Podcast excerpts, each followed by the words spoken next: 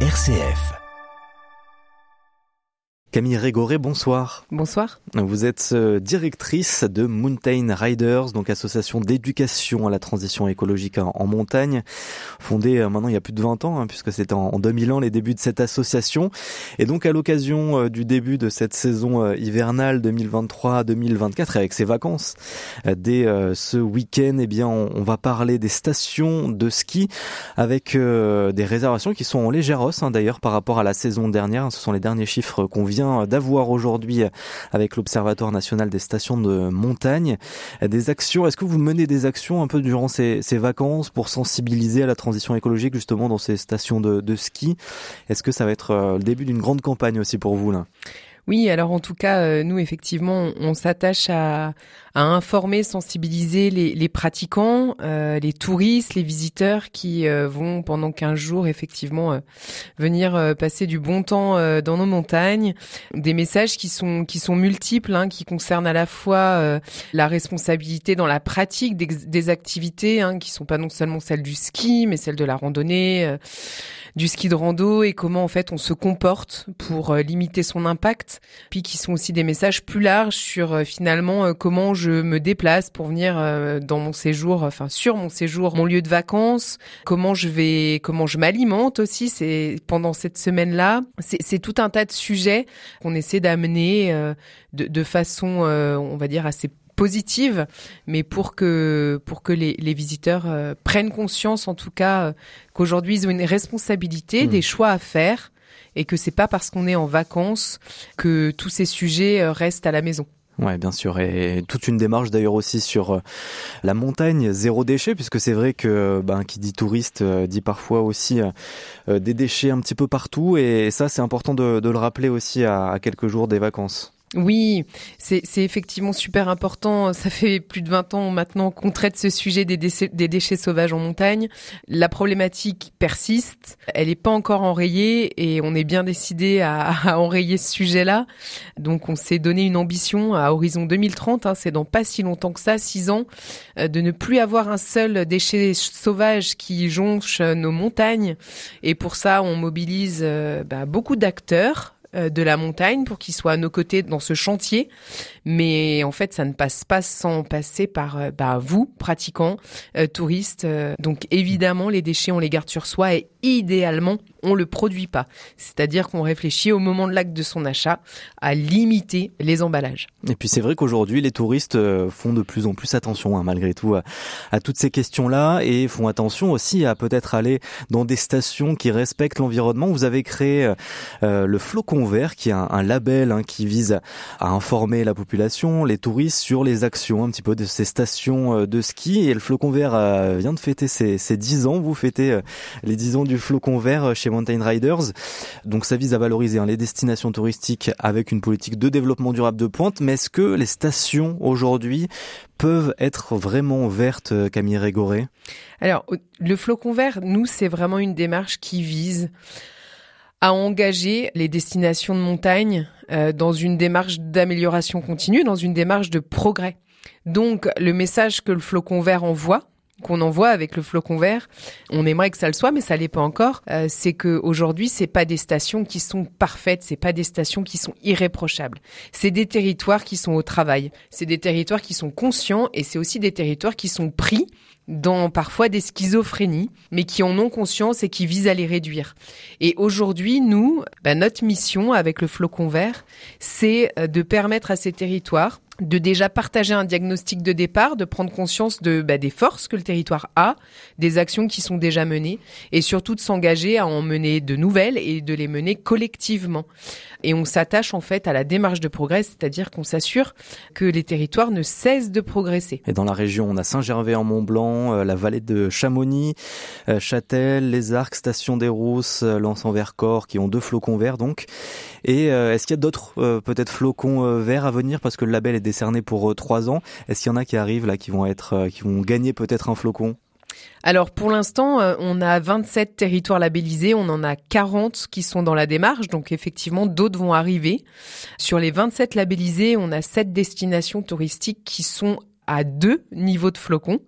Donc ça veut dire qu'ils sont en route vers l'exemplarité. Donc c'est plutôt bon signe pour nous. Hein. C'est des territoires qui qui ont passé le premier niveau. ça veut dire que c'est des territoires qui aujourd'hui ont démontré vraiment une belle progression et sur l'ensemble des sujets. C'est-à-dire qu'il s'agit pas simplement d'être bon sur le sujet des circuits courts, de son alimentation locale ou de l'accueil des saisonniers, par exemple, il faut vraiment travailler sur l'ensemble des sujets. Et on espère, en tout cas c'est notre but, que bientôt on aura euh, des territoires labellisés trois flocons, qui est vraiment euh, le stade d'exemplarité. Qu'est-ce qu'il faut justement euh, Parce que donc on peut le dire, il y a une vingtaine de critères, mais donc on est sur des questions économiques, avec des dynamiques sociales et culturelles, des notions de gouvernance, de gestion des ressources. Qu'est-ce qu'il faut faire vraiment pour avoir trois flocons? Alors, pour avoir trois flocons, il faut être très bon de partout. Mais la clé de voûte, c'est la co-construction de la vision stratégique du territoire. C'est-à-dire que, et c'est déjà euh, le cas des, territoires qui sont labellisés deux flocons qui vont vers ça. Mais demain, c'est se dire comment, en fait, l'avenir du territoire, on va le, on va le co-construire avec l'ensemble des acteurs, qu'ils soient citoyens, qu'ils soient acteurs économiques, euh, touristes aussi, visiteurs, et, se dire, en fait, comment on va euh, renoncer à certaines activités économiques, comment on va réorienter nos économies locales, comment on va finalement euh, transiter de modèle ou en tout cas euh, conduire, reconduire la direction qui est donnée. Et, et quand on est euh, effectivement trois, trois flocons, c'est qu'on a engagé hmm. concrètement cette redirection écologique. Et là, on est encore loin d'avoir des stations qui sont labellisées trois flocons alors on est on est loin en tout cas, on n'en a pas pour l'instant. Hmm. Et dans la team de ceux que vous avez cités euh, des deux flocons, on en a qui on l'espère à horizon trois ans euh, bah, pourront rentrer euh, sur cette marche là. En tout cas, nous, notre enjeu, c'est à la fois d'avoir euh, des territoires exemplaires, des bons élèves qui tirent un peu le peloton euh, vers le haut, et en même temps d'embarquer un maximum de territoires euh, finalement dans cette démarche qui est une méthodologie de travail qui permet vraiment aux acteurs des territoires de d'être soutenus dans cette aventure collective, parce qu'aujourd'hui, c'est pas évident d'animer une démarche collective sur son territoire. Oui, parce qu'on le précise, ce n'est pas que les stations qui sont engagées, ce sont différents acteurs sur un territoire donné. Oui, en fait, on parle bien de destination ou touristique, hein, ça veut dire euh, un territoire sur lequel il y a une commune, plusieurs communes, des domaines skiables, ok, mais le domaine skiable est un acteur économique parmi tant d'autres sur le territoire.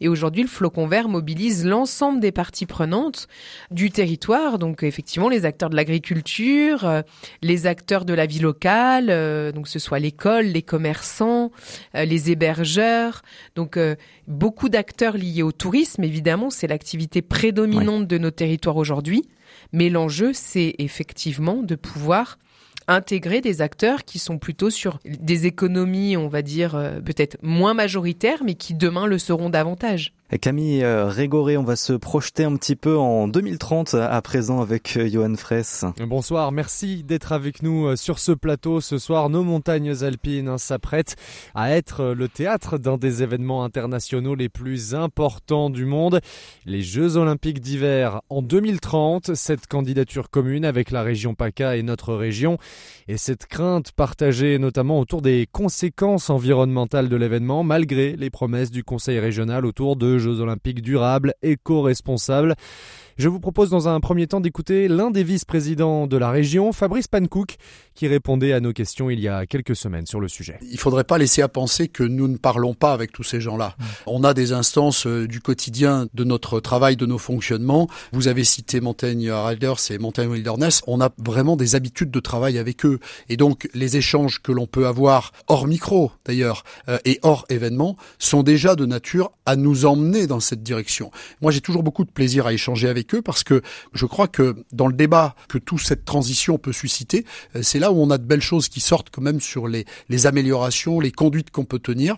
Et c'est aussi dans cette même dynamique qu'on souhaite travailler pour les JO. Fabrice Pankouk, hein, que vous venez d'entendre, et le Conseil régional persiste et signe. Ces jeux seront des jeux responsables, durables, respectueux au maximum de l'environnement, grâce notamment, oui, à un travail conjoint avec vous, Mountain Riders.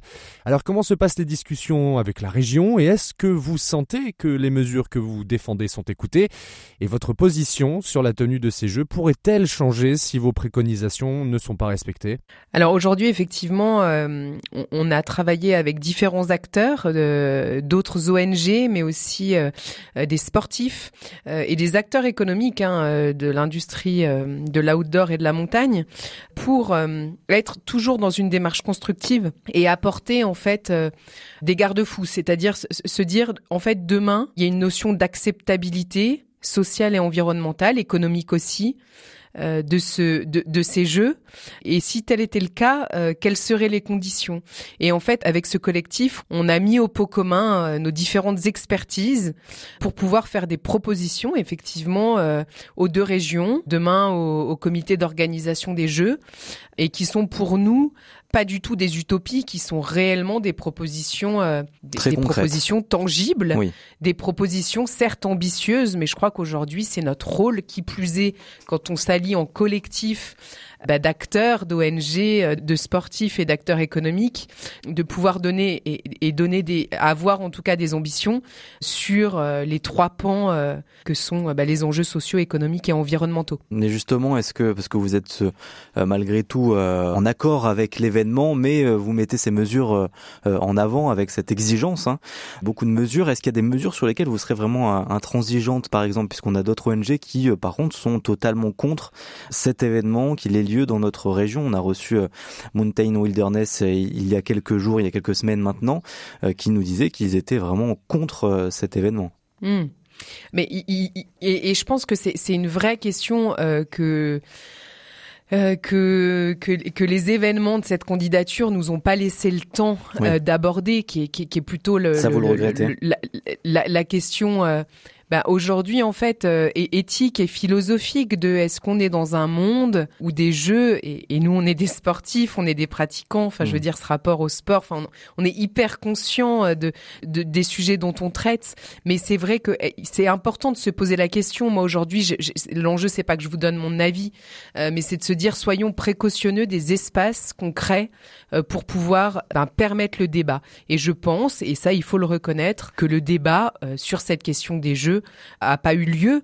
Et donc, euh, d'où le fait qu'aujourd'hui des, acteurs s'opposent en contre et ils sont là pour susciter ce débat.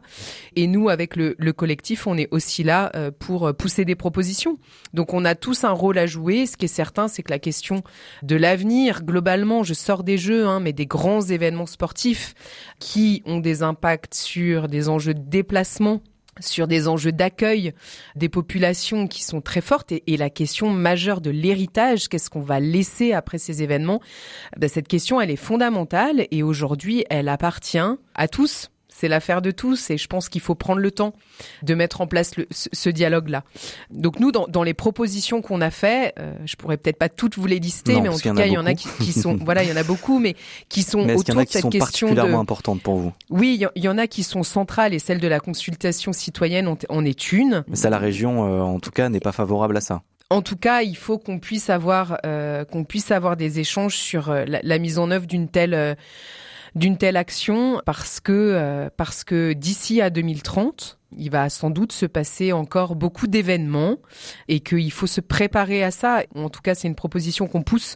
Euh, c'est aussi l'idée euh, de pouvoir mettre en place sur les territoires qui vont accueillir des étapes, des jeux, des comités locaux où les acteurs locaux, qui soient économiques euh, et citoyens, puissent avoir un, rôle à jouer. En fait, on ne peut pas aujourd'hui accepter d'avoir des jeux subis. Il va falloir absolument euh, qu'il y ait comme une, gouvernance locale autour des différentes villes, euh, villes, villes d'accueil, villages d'accueil, et, et, la place des citoyens là-dedans sera importante.